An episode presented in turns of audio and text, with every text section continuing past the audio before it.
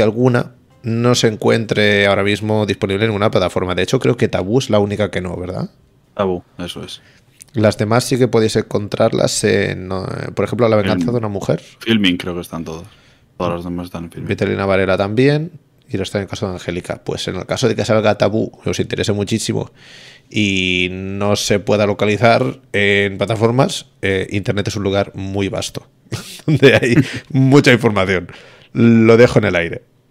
Es, lo que pasa. O sea, nosotros sí que en el principio el plan es que todo el mundo las pueda ver y, y sea mediante acceso a la plataforma, pero somos conscientes de que no todo el mundo eh, tiene todas las plataformas. De hecho, yo no tengo todas las plataformas. Imagino que tú tampoco, tampoco tendrás todas. tengo bastantes, pero no todas no. Entonces, eh, es lo que hay. El plan es ese, pero tampoco vamos a dejar de ver películas que nos interesen porque no estén en plataforma y que seguramente, como decíamos, eh, pues a lo mejor la de ver ese cool dentro de dos años no está en ninguna plataforma y este programa obviamente quedará para la posteridad.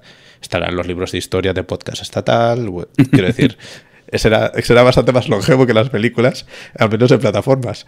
Y, y que a quien le interese, Internet. Internet es una maravilla, tiene muchas cosas. Y hasta aquí.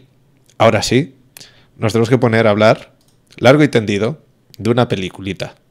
Una peliculita pequeña. nada. poca cosa. Eh, llamada Memoria, para quien no la conozca, escrita y dirigida por Apichatpong Cool. Una película colombiana, curiosamente, aunque su director es Tailandés. Tailandés. Ahí casi he hecho. He hecho porque estaba pensando, pero voy a decir tailandés, por supuesto. Está protagonizada por Tilda Swinton y eh, salen otros nombres por aquí, pero vaya, el personaje principal. Sí, Tilda Swinton, Daniel Jiménez Cacho, eh, Elkin Díaz y, y Jan Balibar, que serán las más, los más importantes. Que es la protagonista principal y luego hay como dos. Su hermana, el marido de la hermana y, y, el, y los, los Hernán. Exacto. Y básicamente la película trata la historia, como decíamos, de Jessica, que es una botánica eh, inglesa que, vive en Colombia. Bueno, aquí viven... Bueno, inglesa es escocesa. Exacto, escocesa. Perdón, perdón por los escoceses. perdón, perdón. Eh, el tema es que una noche se despierta con un sonido que le revienta la cabeza.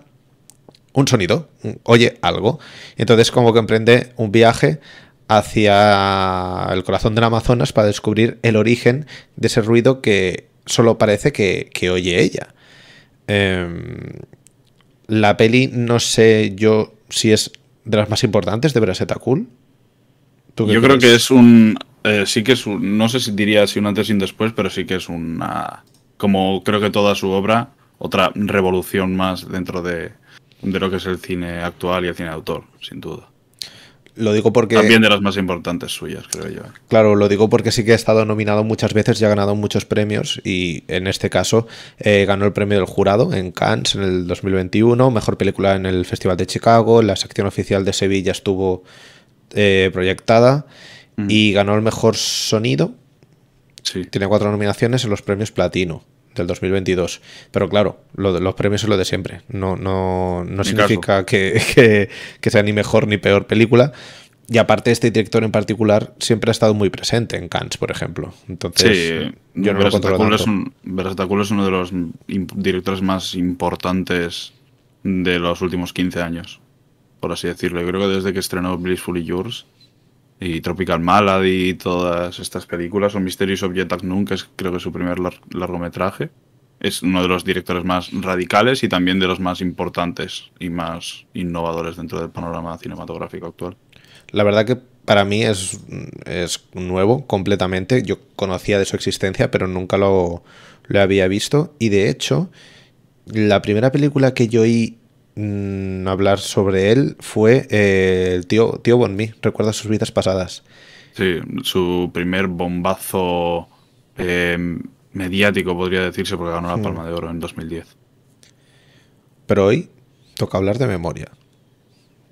Vamos, por partes, porque aparte el cine de este hombre tiene pinta de ser vastísimo, porque esta película es muy vasta. Sí, sí, también trabaja mucho el videoarte, al final tiene mucho, mucho, mucho trabajo, aparte del largo, tiene mucho trabajo en corto. Pues nada, nos lanzamos de cabeza. La, premisa es rápida, se resume rápido. Una mujer que está en su casa durmiendo, eso es el principio de la película, la película no pierde tiempo e, irónicamente, de todo el tiempo que tiene, la verdad que no pierde ni un segundo. Eh, y suena un sonido. Y es un sonido que la verdad es difícil identificar qué es. Bueno, ella lo define como un sonido del centro de la Tierra, ¿no? Llega un momento en el que dice eso. Dice que es como cuando, cuando se lo está explicando un técnico de sonido, cuando la película avanza y habla con un técnico de sonido para ver si puede recrear ese sonido, ella lo define como una bola de cemento que cae en una especie de espacio metálico con agua o algo así. Con, agua, con agua salada, sí. Con agua salada, o sea, como una cosa ultra específica. Sí. Pero la verdad yo no sé decirte a qué suena, porque es un sonido extraño. Eh, y a lo mejor esa es una de las preguntas más importantes y la menos importante dentro de la película. ¿Qué cojones es eso? ¿Es tan importante el sonido o es simplemente el catalizador, crees tú, para que para que avance la historia? ¿Crees que es tan, pues tan, tan, tan, tan importante? Sí, y hay que remontarse a antes de que existiera la película. Porque esta idea nace de ese sonido. Mm. Eh, Apichatpong el, director un día se levantó de, la cama pensando en una idea de qué pasaría si Jessica Holland, la, actriz, bueno, el, personaje de, de la película de Jack Turnout de Yo anduve con un zombie, se despertase en la mitad de un sitio perdido. Y todo esto venía de unos sonidos que durante un tiempo tuvo en la cabeza, que tuvo el síndrome de todo aquí apuntado, un síndrome muy raro, que es el síndrome de la cabeza explosiva, que es una rara condición médica que de repente en cualquier momento te suenan estallidos en la cabeza. Que eso lo sufre él, de hecho. Lo sufrió él ah, y durante la película se le quitó. Pero esto todo, todo nace de, esa confusión y de, y de, la misma raíz, ¿no? De que él se levantó con, con eso. Es como que el personaje, al, al venir Claro, viene de un, la película viene de, un, de una esfera como súper conceptual, ¿no? Si, si, la reducimos a esto, como que viene de este sonido o de este sueño o de esta cosa extraña, de esta visión, podríamos decir, que aparte yo no lo sabía, que, se le había quitado eh, este mal eh, rodando la peli, como que la peli fue un catalizador, ¿no? Como... Sí, sí, le ha pasado bastantes veces, ¿eh? si no recuerdo mal, en otros rodajes y en, y en otros momentos eh, él siempre está muy ligado tanto a los sueños como al, a, los hospitales, ¿no? Él le gusta siempre mucho, a Pichatpong le gusta mucho visitar los hospitales de los sitios a los que va, particularmente porque sus dos padres eran médicos. Entonces está muy vinculado a... Sí, el, el espíritu también, toda la cultura tailandesa. Pues lo decía porque como que la película, antes hablábamos, porque al principio la selección de las cuatro pelis que pusimos para, para el día de hoy eh, eran películas de ciencia ficción. Y decíamos que a lo mejor no tiene tanto de ciencia ficción, pero a mí me ha dado la sensación, viendo la película, que sí que hay algo ahí, que no sé si son como, si la película tiene raíces alienígenas, para que nos entendamos, o, o raíces eh, multidimensionales, de otras dimensiones. Yo creo que sí que hay algo de ciencia ficción más allá de el plano, el único plano en el que se ve explícitamente algo fuera de, nuestro mundo cotidiano. Em, la peli aún así sí que tiene como algo de que me da la sensación de que este personaje ha caído al planeta Tierra. No sé si tú lo ves así, porque la referencia a Tornor también creo que va un poco por ahí, ¿no? Como que caes en un lugar que estás como desconectado del, del, alrededor y del entorno y de la gente y de... como que eres un alien, ¿no? Sí, sí, eh, y, todo, y todo esto al final, eh, como lo más importante para la película es la atmósfera, mm. la atmósfera que se crea y tanto Tilda como, como Pong dijeron en su momento que lo más importante era construir una atmósfera y un, un porqué y a través de eso construir una narrativa. Eh, por eso se mueven a, a Bogotá, para que sea un país extraño para los dos. Que eso es como casi al revés, ¿eh? Normalmente, o sea, normalmente no se trabaja así, se trabaja a partir de una idea o de una situación. Sí, pero bueno, ellos se movieron a, Bogotá para que fuese un país extraño para los dos y todo, todo fuese extraño, ¿no? En general. Y también la película nace de eso, de parece que se ha despertado en un mundo que no conoce y está buscando, y, buscando y no sabe qué está buscando en realidad. Solo está buscando qué es esa condición que le, que le está ocurriendo. Y además se, se ve durante toda la película por la fragmentación del espacio y de la el cambio del tiempo y, de la memoria, ¿no? De que como cada escena es como una pequeña estación o un pequeño escalón diferente a la otra, al final es una mujer que está buscando dentro de su cabeza qué es lo que está ocurriendo. Hmm. A mí me, recordó hasta cierto punto, ¿eh? A la película esta de Jonathan Glazer, Under the Skin.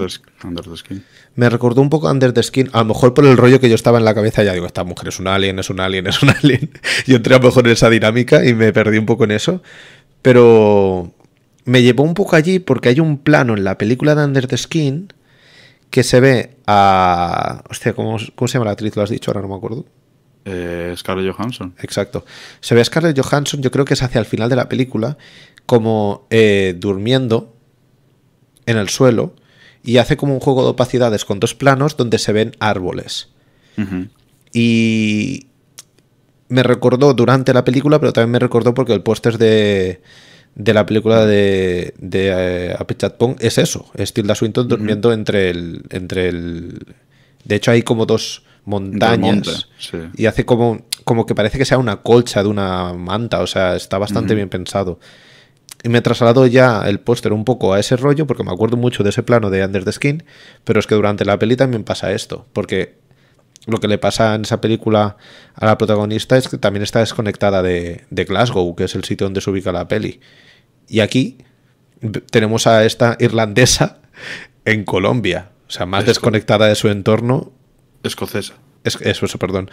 Si nos escuchan, si nos escuchan los escoceses, yo pido perdón. Lo siento, lo siento.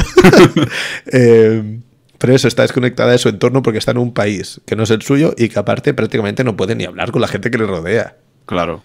Es fuerte. Claro, claro. a mí, a mí no me Sí, no me recuerda tanto a Under, the Skin, en realidad, ni lo había pensado hasta que lo has comentado tú. Mm. Pero sí que puede encajar un poquito con, ese rollo de estar muy alienada del mundo, ¿no? Muy, muy, muy separada de lo que está ocurriendo. Pero creo que esto va mucho más dentro de, lo que son los espacios liminales y de, la propia. Eh, la propia sensación de estar desubicado. Y sobre todo de tener un enlace que no sabes exactamente si es al pasado o al futuro, hmm. ¿no? Que creo que al final esa es mucha de la tensión y de la, forma en la que el sonido se trabaja en la película. Eh, todo, toda esa sensación de, ver que vas como a otro ritmo de la gente, hmm. ¿no? Eh, veía en una roundtable en el que hablaban de la escena en la que sale de, de querer comprar un, un, frigorífico para las orquídeas y de... Hmm y de cómo es un, un, un, traveling de unos 150 metros andando a un ritmo totalmente opuesto al de la gente. Hostia, y cómo pero... ahí, ahí se trabaja mucho lo que es el sentido del tiempo y del espacio. Hmm. Y, de, y, de, qué es lo que, lo que significa o cómo, es lo, cómo se mueve el entorno suyo y con ello su cabeza también. Es como que, sí, es como que ella entra en un trance cuando em, suena por primera vez ese sonido, ¿no? Y eso es lo que hace que, que cabe alienada de su alrededor. De hecho, a mí la, a mí la película consiguió hacerme entrar en trance. Em, sí, es lo, es lo que pretende al final. Como desconectarte de todo y, y, que te absorba. Sí, sí, sí. El sonido ese, pensando un poco en, en todo este rollo de que de que el personaje va como un zombie, para que nos entendamos, y, y que en mi caso, al menos, consiguió perfectamente también ese efecto de que estuviera a merced de todo. Em, me, dio que pensar que a lo mejor el sonido ese también era. podría llegar a ser como una especie de, de campanas. ¿Sabes las campanas estas de. en los procesos de meditación zen y todo este rollo?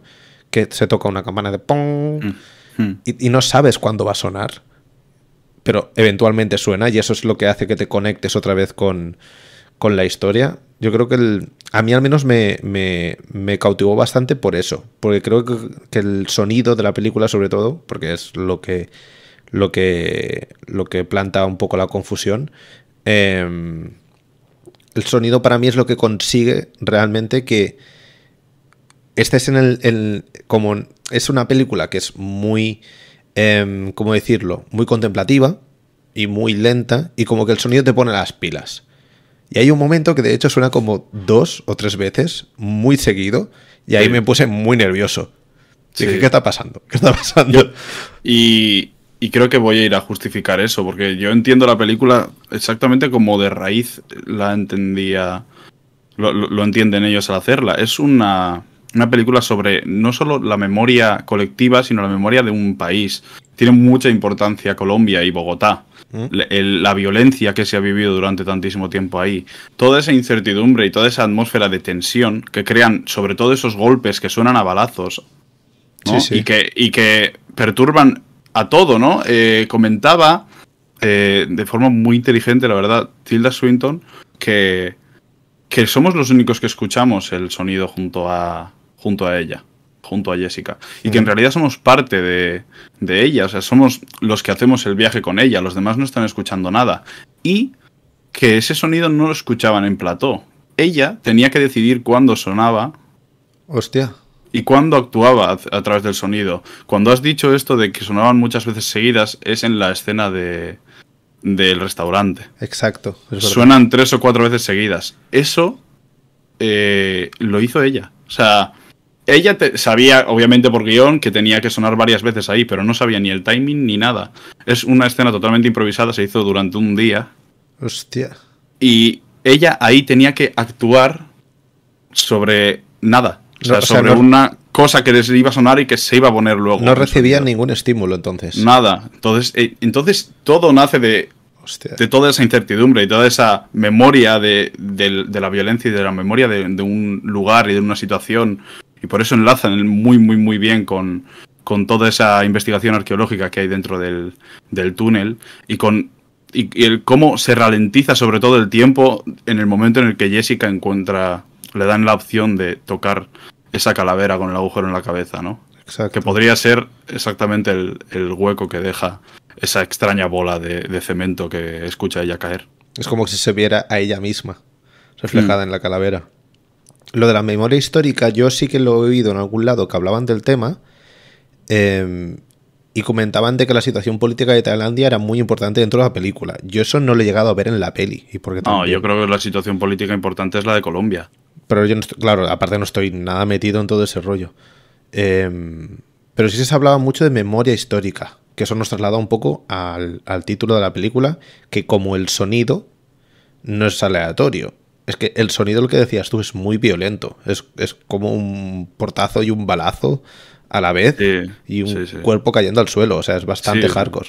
Sí, por eso, además, eh, es como una sinfonía de una ciudad, ¿no? O sea, a mí me parece que esta película tiene el mejor tratamiento, el mejor, la mejor edición de sonido que he visto yo nunca en una película. Mm. Pero es que no solo por porque suene un. Por, porque su narración se lleva a través de un sonido clave, sino por una construcción atmosférica que vaya acorde con lo que se está contando o con el concepto de lo que se está contando, ¿no? Hmm. O sea, y, y, eso que es muy ambigua la película al final. Muchísimo. Pero, sí, sí. Pero, claro, o sea, eh, la forma en la que se sube o se baja el volumen depende del momento o en la forma en la que depende en el sitio en el que estés se escuche diferente, ¿no? A mí me parece muy, muy, muy impactante, sobre todo el comienzo, eh, después del primer petardazo, empiecen a sonar los coches en orden, como una alteración de la propia ciudad. Es verdad. O sea, la propia ciudad se altera de ese golpe, porque es un golpe histórico, un golpe de memoria. Lo escucha ella, pero lo escucha la ciudad también. Y por eso hay un momento en el que cuando ella está pasando también eh, un paso de cebra, hay una persona que escucha como si fuese un disparo. Eso me sorprendió, tío. Que, digo, no, no entiendo qué está pasando aquí. Hmm. O sea, ¿tú crees que la referencia, la, las dos cosas, ¿eh?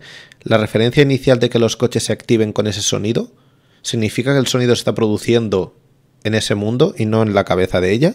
Yo creo que ese, ese sonido sonó en un momento, pero no en esa situación, no, en el momento en el que vive ella. Ah, sino sonó en un momento en el que ella ha empezado a coger la percepción de todo su alrededor. Seguramente ese sonido sonaría en el parking. Pero es un sonido del pasado. Pero es un sonido del pasado. sí, puede ser. Es que claro, es lo que decías tú, puede ser todo. Sí, sí, hay mucha ambigüedad, ¿no? Pero yo después de, joder, me hinchaba a leer y a ver entrevistas de, todos estos que me, fascina y al final pues... Es que aparte, yo creo que tiene mucho sentido, claro, no, no creo que ninguno de los dos eh, lleguemos a una conclusión clara de qué coño es ese sonido. Pero también el hecho de que esté todo tan vinculado a la naturaleza, a los árboles, y que ella es que ella dice que suena como a tierra. Mm. Y eso a mí se me quedó como un poco fijo en la cabeza. Digo, a lo mejor es. A lo mejor es una película ecologista, yo qué sé. Es que a lo mejor es. porque, ella, porque ella es botánica, ¿no? Eh, claro, es que. pues tendría sentido, porque es como una llamada a la naturaleza. Yo qué sé, tío. La verdad que. Es de las cosas que más me. Más me ha cautivado de la película porque es la que creo que genera más misterio. Bueno, el sonido al final sabes de dónde viene de cuando se levanta la nave y los golpes de acelerón que pega la nave. Claro, claro, pero eso lo sabes al final. Claro, claro, pero eh, que enlaza muy bien y tiene mucho sentido y además alegóricamente y metafóricamente, joder, en, muy redondo a toda, a toda la experiencia y a todas las visiones, sobre todo la de la violencia o la de la misma memoria histórica o memoria del paso y del futuro lo, que me gusta mucho de esa, de esa secuencia como tal, que claro, a mí a, lo mejor eso es lo que también me contagió un poco con el hecho de que ella ha estado en esa nave o viene de esa nave de otro lugar, no lo sé. O no tiene nada que ver con ella. Eso es lo que me interesa. eso es lo que más me gusta. Que el tío te suelta ese plano y dice, ya está, no es importante, da igual. Sí, yo hasta lo podría, lo quitaría de la película. Mira lo que te digo. ¿Pero no te genera más dudas? ¿No genera más misterio? Yo.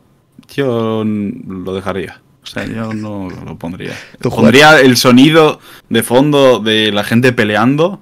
De. Que, seguramente será el mismo lugar en el que han estado haciendo la excavación. Y esos, esos golpes son la calavera que luego ha visto y es como se está juntando el pasado con el, sí, el, pasado futuro con el presente, ¿no? Porque es una nave espacial en el pasado. Sí que se podrían entender y se podría llegar a otra conclusión. La película sería igual de abierta con o sin ese plano. Pero yo creo que... Yo hubo dos momentos en, en los que verbalicé cosas durante la peli. Y no me pasa normalmente. Yo me río o lloro, pero no hablo cuando veo una película. Y el primer momento fue en la cuando está en la cena, cuando suenan dos o tres veces, que dije. Parece que dije, hermano, ¿qué está pasando? Pero lo dije en voz alta, ¿eh? y estoy yo solo en mi casa. Imagínate un señor loco en su casa hablando a la película. En el, bueno, en el cine me hubiera recolocado, me hubiera callado, pero me hubiera recolocado. ¿Qué está pasando? Y el segundo fue en este plano, tío. Que dije, ¿qué? ¿Qué? ¿Qué? ¿Me estás complicando más la ecuación aún? Y luego no te suelta prenda de nada más. Que de hecho eso no es si antes o después de que ella hable con el hombre que está ahí en la selva.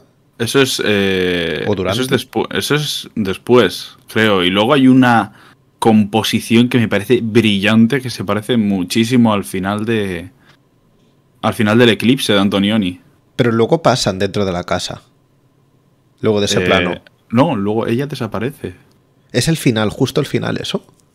No el final, porque luego hay un plano de él mirando a la nada, como escuchando a su entorno. Sí. Pero luego hay eh, planos muy diferentes. Hay un plano a un, Hostia, a un, a un policía, al monte, a las montañas, a la brisa, a los pájaros. Ah, es verdad que hay esos planos en silencio. Sí, por eso me recordaba mucho a ese, al final del eclipse. Mm. De una... ¡Pum! Se han volatilizado, ¿sabes? Que eso me trasladó mucho al inicio de la película, porque la película empieza así.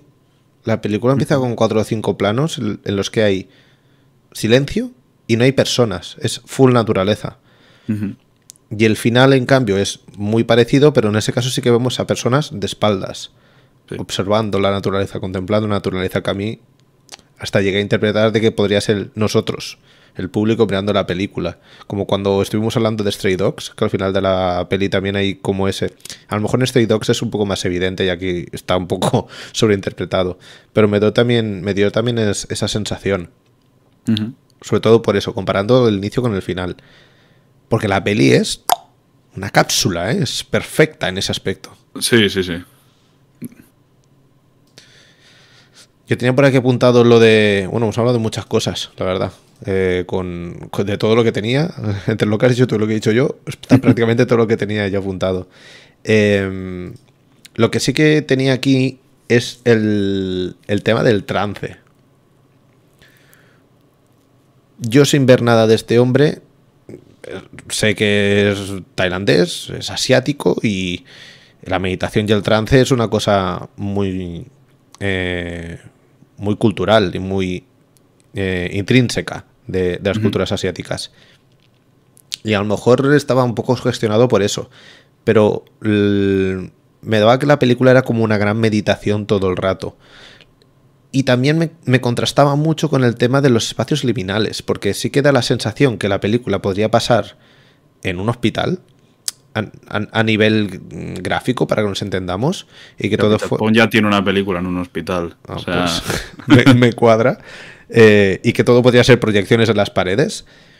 Pero la película para nada visualmente es liminal. Aunque Sí, pero sí esos espacios. y, su mm. y, su trabajo del tiempo y, el, y sobre todo la, fragmentación del tiempo.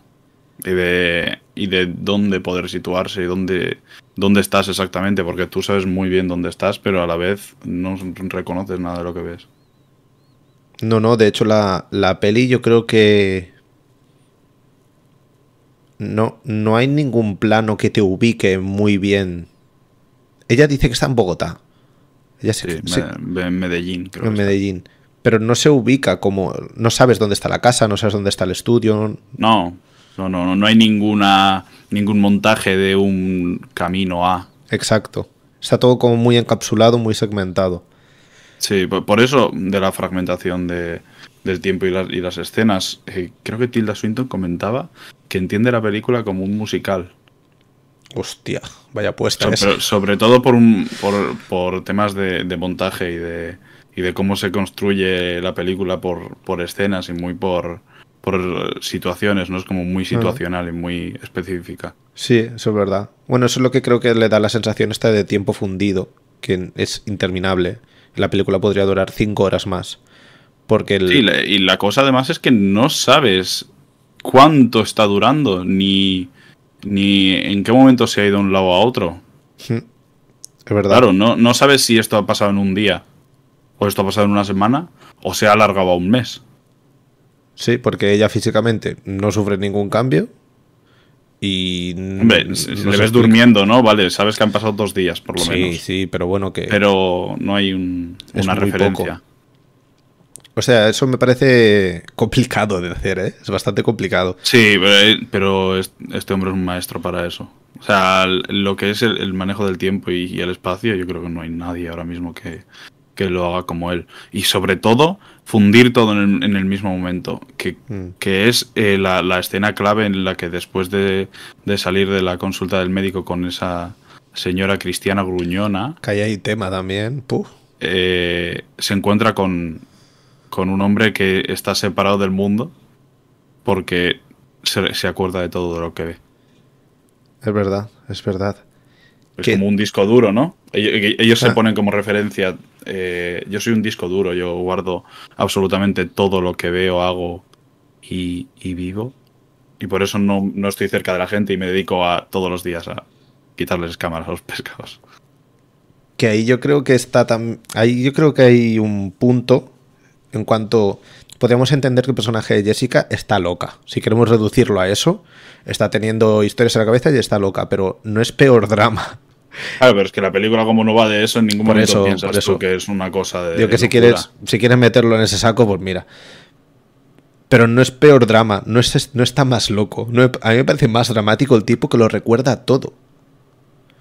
Me parece un personaje bastante trágico. Ya, pero ¿y la persona como Jessica a la que le llega todo. No es peor. Ya. Un, recuerdo de cualquier cosa, de una situación, ¿no? A mí me.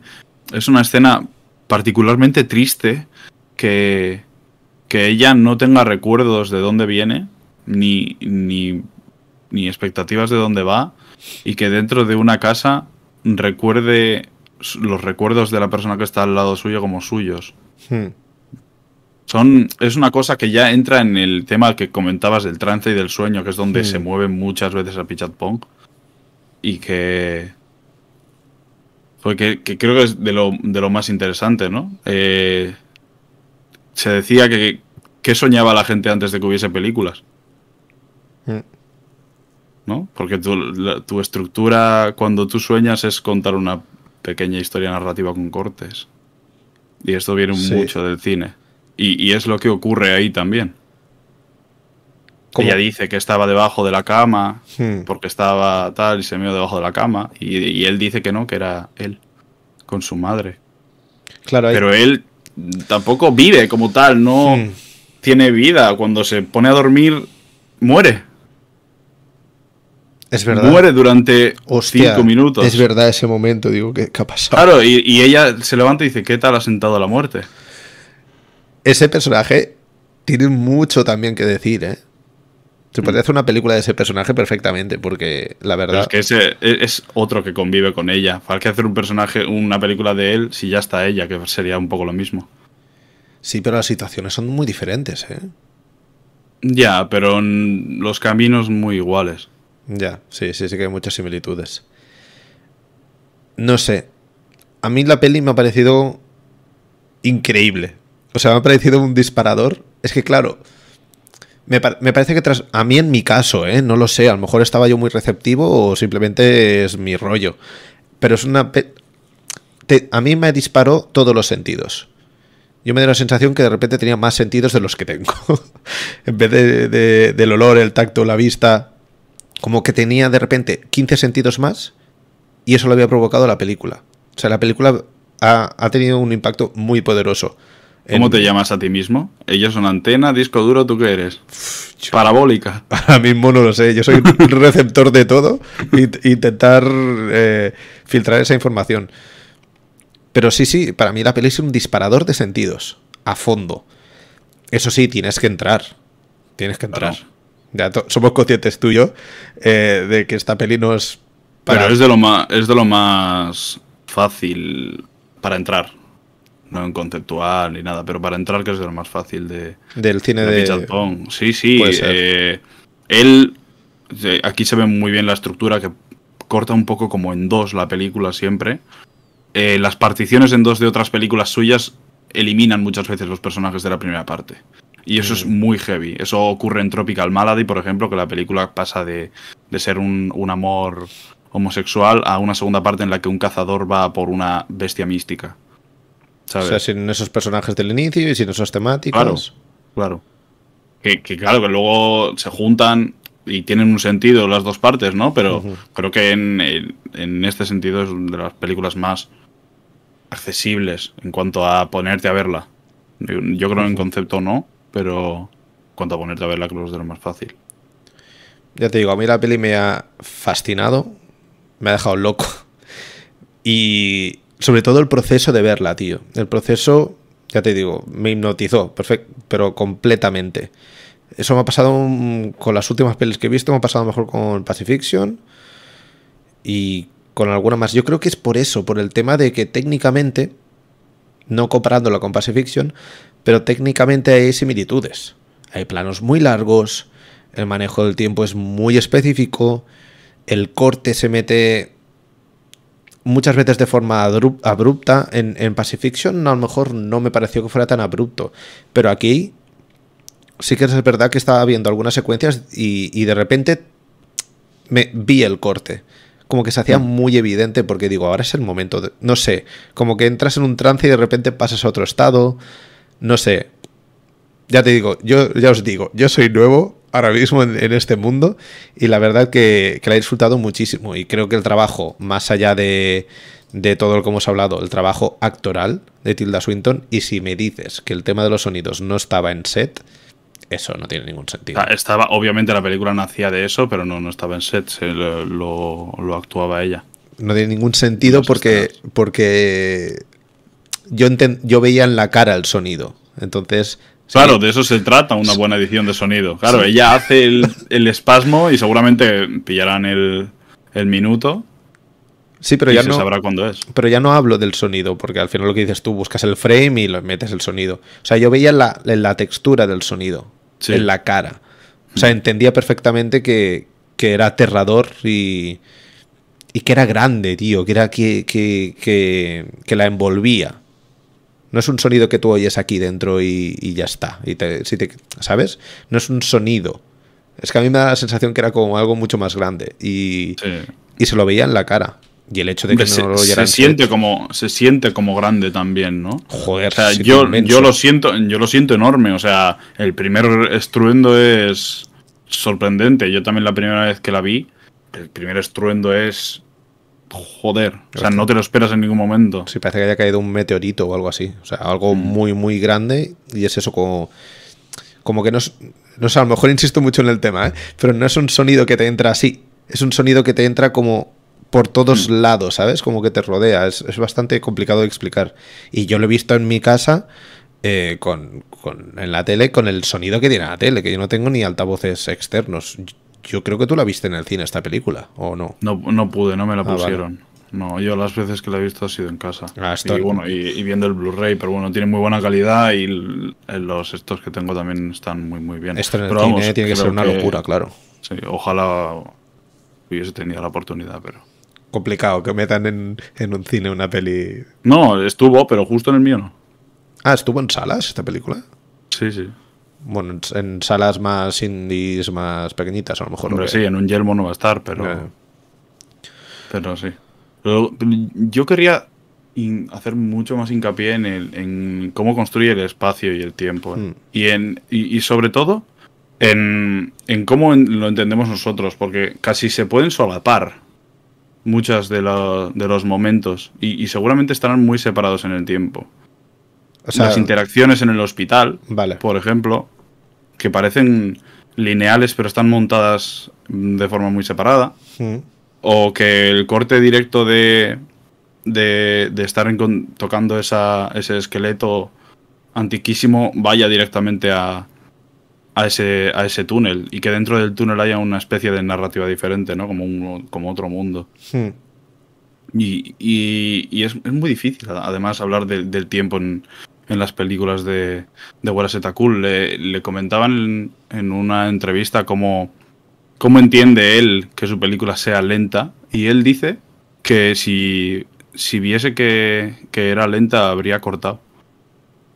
En montaje. Y, sí, claro, y, eso me hizo reflexionar bastante en, la concepción que tiene y sobre todo en la que quiere transmitir de lo que es el espacio cinematográfico y el tiempo. Hmm. Porque trabaja muchísimo el tiempo en esta película.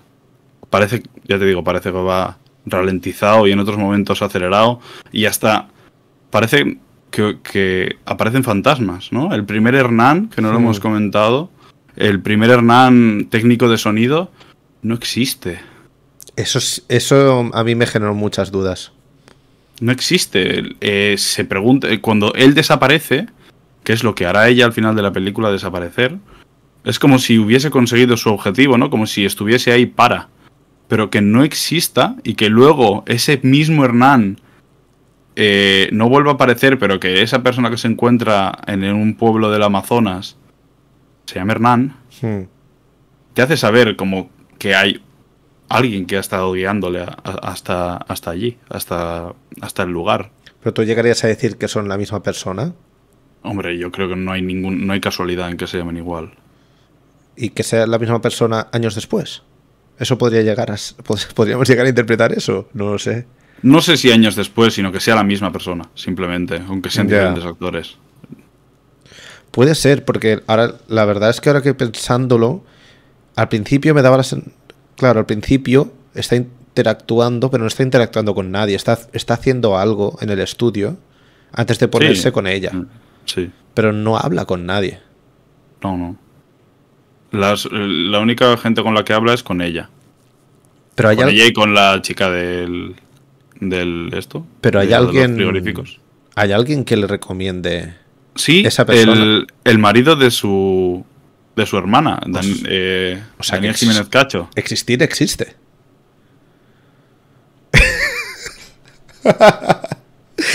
Claro, es que joder, aquí hay muchas variables, tío. Claro, igual, sí existe un técnico de sonido, pero no e- Hernán, el técnico de sonido. A lo mejor este era otro técnico y ella se encontró con él. Es que claro, tampoco es tan importante. ¿Sabes lo que te quiero decir? No, a mí me parece muy, muy interesante. Pero muy, muy interesante eh, cómo, joder, porque buena parte del, del primer bloque de la película va a través de él. Y lo, que más me vuela la cabeza es que él le ofrece directamente ir hacia un pueblo a por eh, un frigorífico que está más barato. Te llevo yo. Y le dice, son dos horas. Me dice, da igual, te llevo yo. Quiero, quiero llevarte. Es verdad, es verdad. y después de eso va al mismo pueblo, a donde la señora, y hay un Hernán. Usted tendría que volverla a ver, ¿eh? Es muy posible que él, él mismo lo estuviese llevando hacia, hacia allí. Y que al no, al no conseguirlo, simplemente desapareciese. Y el perro de Joe no suelta prenda, ¿eh? Con esto. Yo solo he visto una entrevista. Pero es muy, es muy ambiguo el hijo de puta, ¿eh? que creo que también es el secreto de la película y, si, te si te explican absolutamente todo, si el mago te explica todo el truco, se pierde la magia. Pero es que es una película que tampoco creo que debiese de explicarse, sino debería de sentirse, que creo que es lo que hay que hacer con todas las películas. Eso conseguidísimo. Yo creo que eso, eso lo ha conseguido a la perfección. Eh, pero también está guapo que plantee tantísimas dudas sin resolver. Porque la peli entonces consigue que tener ese magnetismo. Eh, está muy bien el sexto sentido, para que nos entendamos, pero cuando ya descubres el truco, la puedes ver desde con otra manera, porque dices, hostia, es verdad, ahora que sé lo que pasa, veo que Bruce Willis no está interactuando con esa persona que tiene sentada delante. No se ve físicamente, no están hablando, no parece que se estén ni mirando. Pero ya está, o sea, la, la tercera vez ya no tiene como tanta magia. Entonces, en este caso, creo que el hecho de que la peli haya tantas dudas abiertas y no se vayan a resolver absolutamente nunca, es lo que creo que hace que el espectador, no digo que se ponga en modo investigador para saber qué cojones es eso, pero sí que mantenga... La película, la película lo cuenta al final, tú lo que, lo que quiere contar lo cuenta. Claro, pero lo que decíamos. y lo que quiere transmitir lo transmite. Pero lo que decíamos que hay muchas cosas que la peli deja muy en el aire, porque ese tipo mm. desaparece en el principio de la peli. Cuando va a sus compañeros le dice, busco a Hernán. Y dice, no, no sé si se le llama Hernán, pero busco a este. Sí, Hernán, el técnico de sonido, dice, no hay ningún técnico de sonido que se llame Hernán. Literalmente no trabaja nadie que se llame así aquí. Claro. Y luego, y luego después de eso, ella, ella baja desconcertada y se queda viendo un, pequeño ensayo. Que tampoco le da mucha más importancia, tampoco ella. Ya, pero es como. Eh, lo, extraño que es todo, la forma de suspender el tiempo después de eso, ¿no? El hmm. qué ha ocurrido y punto, suspende el tiempo totalmente ahí. Después de que ella se vaya ya más extrañada de lo que estaba ya antes hmm. con él, porque ya la forma en la que actuaba él era muy extraña, muy obsesiva también para, para todo. Y el que desaparezca y que haya una especie de mini concierto de una, una canción entera que son como tres minutos de, de escena y pum, suspende el tiempo totalmente. Y nace otra vez otra película, que es donde entonces ella se pone a buscar por sí misma cuál puede ser la razón del sonido si no, todavía no sabe y una, una de las personas que le, han, le ha ayudado a más o menos descubrir de dónde puede salir o cómo puede ser ese sonido, mm. también ha desaparecido. Ah, ¿Tú crees que a lo mejor no hay relación física directa entre cuando ella descubre que ese chico no está ahí, o no ha existido nunca, o no sabemos, y el ensayo, a lo mejor no es ni. A lo mejor eh, no es, un, no es simplemente que han quitado un lapso de ir de un sitio al otro, sino que a lo mejor es otro momento diferente. Podría llegar a ser eso, claro. Puede llegar a ser otro momento diferente, pero yo, eh, viendo cómo el otro Hernán dice, salgo muy poco de aquí porque si no recordaría absolutamente todo, y, la forma en la que le habla, como si le conociese, y la forma en la que ella actúa, como si realmente ya la hubiese conocido, hmm. yo creo que es el mismo Hernán. Y joder, los nombres son demasiada casualidad. No, no, por supuesto, es lo que decíamos. Ni el póster está hecho de gratis, ni ella se llama Jessica de gratis. Y, el, y, y, sobre todo la anécdota, esa de coger la piedra y decir, aquí hace mucho tiempo dos personas discutieron, se pelearon y se mataron una a la otra y tal. Y eso esto me lo está diciendo esta piedra. Yo creo que es que eso es mucho de lo que en realidad tiene la primera parte y el, misticismo de, de por qué sabe un poco como todo lo que quiere, lo que está ocurriendo. No lo sabemos. la respuesta es no se sabe, nadie sabe nada. Que creo que es lo bonito de la película. Podemos pasar a hablar del final. El final, entre muchas comillas que a lo mejor es la secuencia que tiene los planos más largos. Sí, sí, sí, la conversación dentro de la casa y todo. Esa conversación, tío. No lo sé, yo no sé. A lo mejor yo ya estaba en un punto bastante metido. Y no te sabría decir exactamente de qué cojones estaban hablando.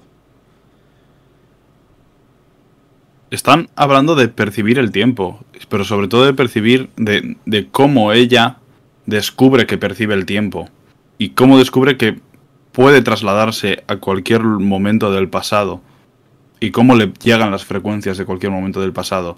Lo que pasa es que a ella durante la película le han estado llegando las frecuencias del pasado sin ella tener ni idea, entonces se ha estado asustando. Los golpes, eso no sabía de dónde venían, pero en cuanto ella se da cuenta a través de él que le comenta, tú eres una antena. Vale.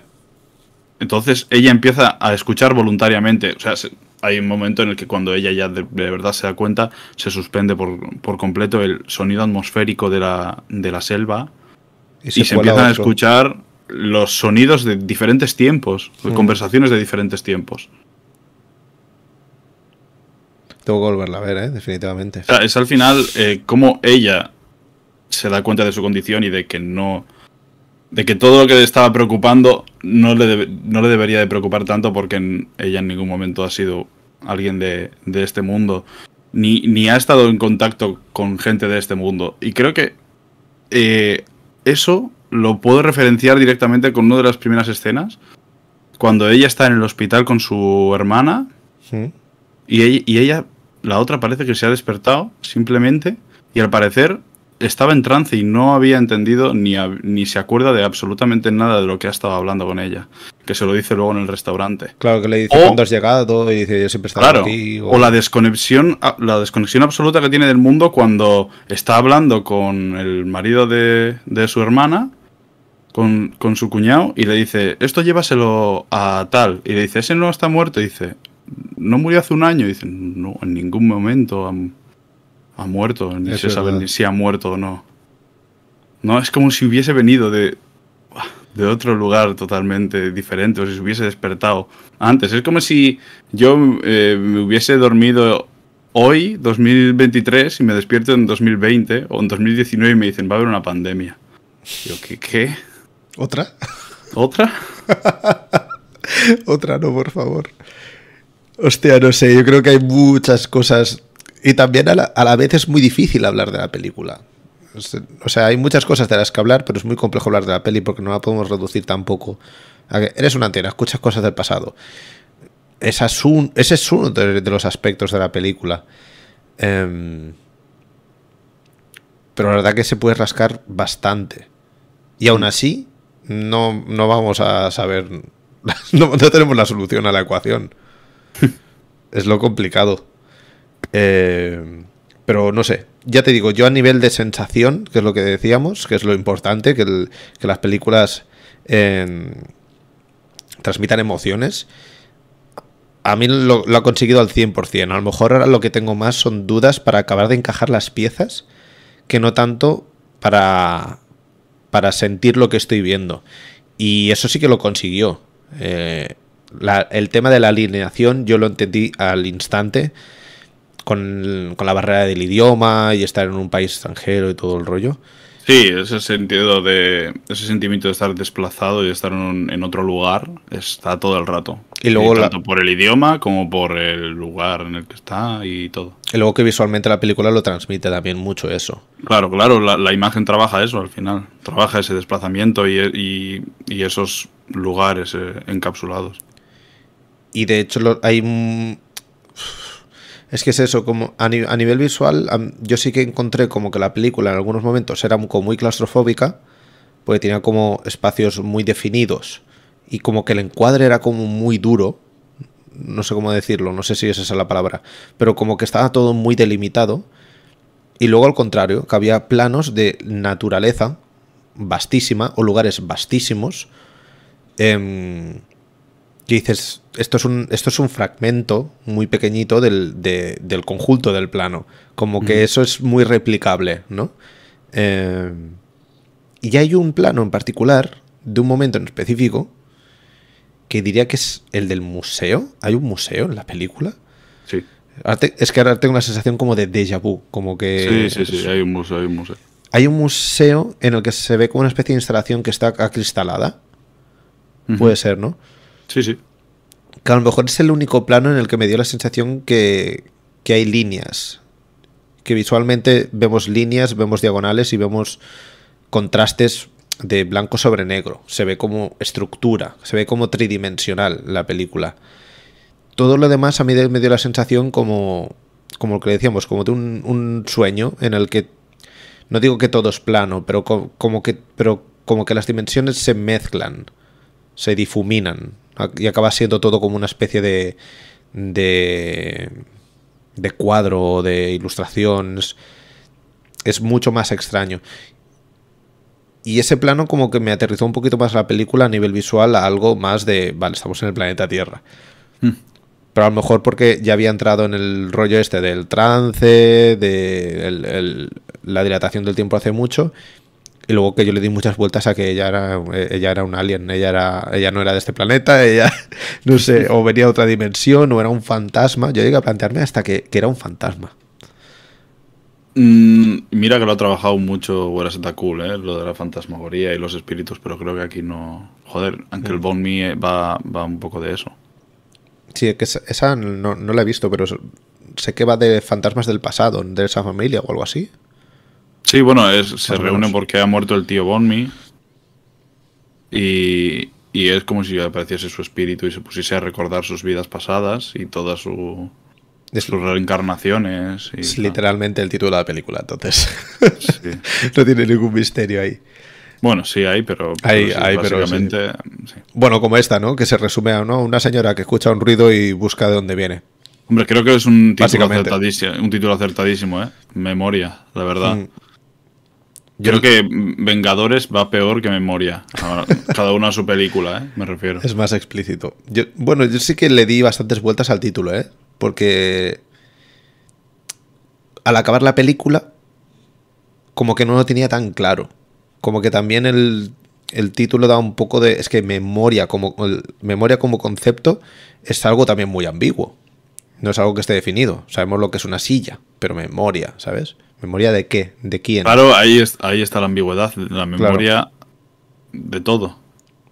Es una película que habla sobre la memoria de todo. Casi nada, ¿eh? El ciudadano Kane de, las memorias. Que hay que ser ambicioso.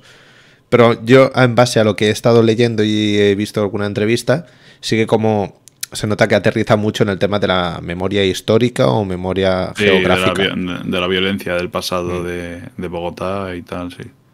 Sí, es donde más remiten, ¿eh? Donde más, lo que más hincapié hacen. Hmm. Pues, pues casi nada. No sé si quieres añadir alguna cosita más sobre esta Está bien, que, vean la peli y, sigan sacando cosas. Si no la habéis visto, yo creo que es de las recomendaciones que hago más fuertes de todos los Rotan John que hemos hecho. Eh, yo entiendo que a lo mejor no es vuestro tipo de cine si nos estáis escuchando y sois marvelitas y solo veis este tipo de cine, de, palomitero, pero hostia, no sé, si os gusta el cine yo creo que hay, que verla. Es una experiencia, ¿eh? es, bastante de locos. Eh, tú ya has hablado cuatro mil veces de esta película y de este director, entonces los que te siguen seguro que lo conocen, pero sí, sí. sí que hay alguno que se ha perdido en, el internet, eh, hay que ver, hay que ver a, a Pichatpong, ver a Cool. Y ya está. No hablaremos más de este señor, en principio, porque no traemos películas repetidas de. Bueno, a lo mejor puede, no hemos hablado de directores repetidos, puede, puede caer otra película de este hombre. Hmm. Y sin duda ah, caeremos en comparaciones. Es bastante probable. Pues vamos a recordar las películas que tenemos pendientes para el día 12. ¿Lo he dicho bien? Sí, para el domingo de la semana que viene. Em, en este caso hablaremos de cine portugués. Tenemos las primeras opciones que es Tabú de Miguel Gómez, una peli que como decíamos no está disponible en ninguna plataforma, pero en internet eh, encuentras recetas de todo. Entonces es bastante sencillo. Eh, ¿Tú no la has visto esta? No. Mm, vale. Pues... Esta semana vamos, de cuatro elecciones no he visto dos, porque también me tengo que sorprender yo. Hombre, por supuesto. me parece que el único que está aquí encontrándose joyitas soy yo. Esto no puede ser. Pues vamos a leer rápidamente mm, de qué va. La tengo aquí. La sinopsis dice... ¿Eh? ¿Por qué me sale en inglés? A ver, un segundo. Traduce, tradúcelo. Hostia, vas muy fuerte. Creo que no, no estoy capacitado para, para leerla bien, al menos. Tabú, Miguel Gómez, aquí, Gómez, con S. Vale, las protagonistas son una vieja y temperamental señora, su criada de Cabo Verde y una vecina entregada a causas, a causas sociales, o sea, tres protagonistas. Tras la muerte de la primera, de la vieja y temperamental señora, las otras dos se enteran de un episodio de su pasado, una historia de amor, crimen y aventuras ambientada en África. Bueno, pues esto es tabú. Habrá, habrá que echarle un vistazo si os interesa la premisa. Eso es lo que hay. ¿Qué más? La venganza de una mujer. Una película de Rita Acevedo Gómez que se puede encontrar en Filming, hemos dicho. Y esta no sé si tú lo has llegado a ver. Tampoco. Pues habrá que echarle un vistazo al resumen. La venganza de una mujer. Esta es una peli del 2012 que es una adaptación libre y cinematográfica de uno de los cuentos más famosos del francés Barbie Daurlevi, no lo sé, entre irlandeses y franceses van a salir todos aquí escaldados hoy. Eh, bueno, es una adaptación de un texto incluido en Les Diaboliques, un texto que no conozco. Y la historia dice así, Roberto es uno de esos hombres para los que la simulación es todo un arte. Para unos se trata de un caballero refinado y para otros un libertino. En cualquier caso, Roberto es un hombre sumido en el más profundo de los aburrimientos, que ya, ya que ha agotado y satisfecho todos los placeres de la vida, hasta que conoce a una cortesana que le introduce una historia de amor verdadero, pero también de pasados imperfectos. ¿Vale? A mí ya me ha generado interés esto de que un hombre que está sumido en los aburrimientos, ya que ha agotado los placeres de la vida. Burguesito. Tiene pinta de ser interesante esto, ¿eh? Tiene buena pinta. Pues muy bien, La venganza de una mujer. Si no, tenéis también la alternativa de Pedro Costa, Vitalina Varela. Una película que sí que has visto. Esa sí, esa sí, la vi en el cine. Eh, Vitalina Varela va sobre una mujer que mm, llega de Cabo Verde a Portugal para descubrir y para ver qué era la vida de su recientemente fallecido marido, que vivía en las Fontainas de Portugal. Vale. Vale, pues una historia de descubrimiento, podríamos decir. Mm, no, es más sobre la inmigración, pero, pero vamos, es una excusa, es por lo que llega Vitalina a Portugal. Es más la premisa. Sí. Em, ¿Esta también estaba en filming? ¿Puede ser? Vale. Y eh, una de las últimas películas, si no me equivoco, de Manuel de Oliveira. Hemos cogido todo películas mediamente eh, nuevas del 2000 para adelante. Eh, y en este caso es el extraño caso de Angélica. un certain regard en el Festival de Cannes. Sí, una de las últimas películas de, Manuel de Oliveira que rodaría su última peli con 106 años o algo así. No tiene ningún sentido eso. Una cosa loquísima. El tío estaba perfectamente. Eh, es una, esta la pude ver en la filmoteca, también me hace mucha ilusión. Es sobre. Bueno, hay una profesión en la que tienen que sacarle fotos a los recientemente fallecidos. Vale. Y le sacan una foto a una. El fotógrafo le saca una foto a la mujer fallecida y cuando revela la foto ve que parece que dentro de la foto ha cobrado vida. Y le está uh. mirando. Entonces uh. él se enamora de ella y de entonces, de, ese momento en adelante, empieza a perseguirle entre, entre sueños y por la noche. ¡Hostia! A lo mejor esta es la que a mí me ha llamado, más me ha llamado la atención de todas, ¿eh? Es una, una película increíble. Yo creo que es una de las pelis más románticas y, especiales que, he visto yo en una sala de cine, la verdad. Pues maravilloso. Yo creo que es el cierre perfecto de este podcast. Recordamos rápidamente, tenéis Tabú de Miguel Gómez, La venganza de una mujer de Rita Acevedo Gómez, Vitalina Varela de Pedro Costa y El extraño caso de Angélica de Manuel de Oliveira. Eh, tenéis los que nos escucháis en Spotify ya disponibles las cuatro opciones en Twitter, los que nos habéis seguido por aquí por YouTube, las tenéis disponibles a partir de dentro de unos minuticos que, acabemos todo esto. Y poca cosa más, recuerda que nos puedes seguir en YouTube, nos puedes seguir en Spotify, estamos en Twitter, Internet. Es un lugar vastísimo, donde hay muchas cosas, entre ellos arroba rotanjohn.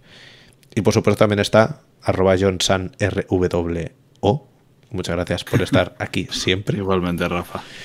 Y nos vemos en el siguiente. Que vaya muy bien. Un besito y a cuidarse. Chao, chao. Chao.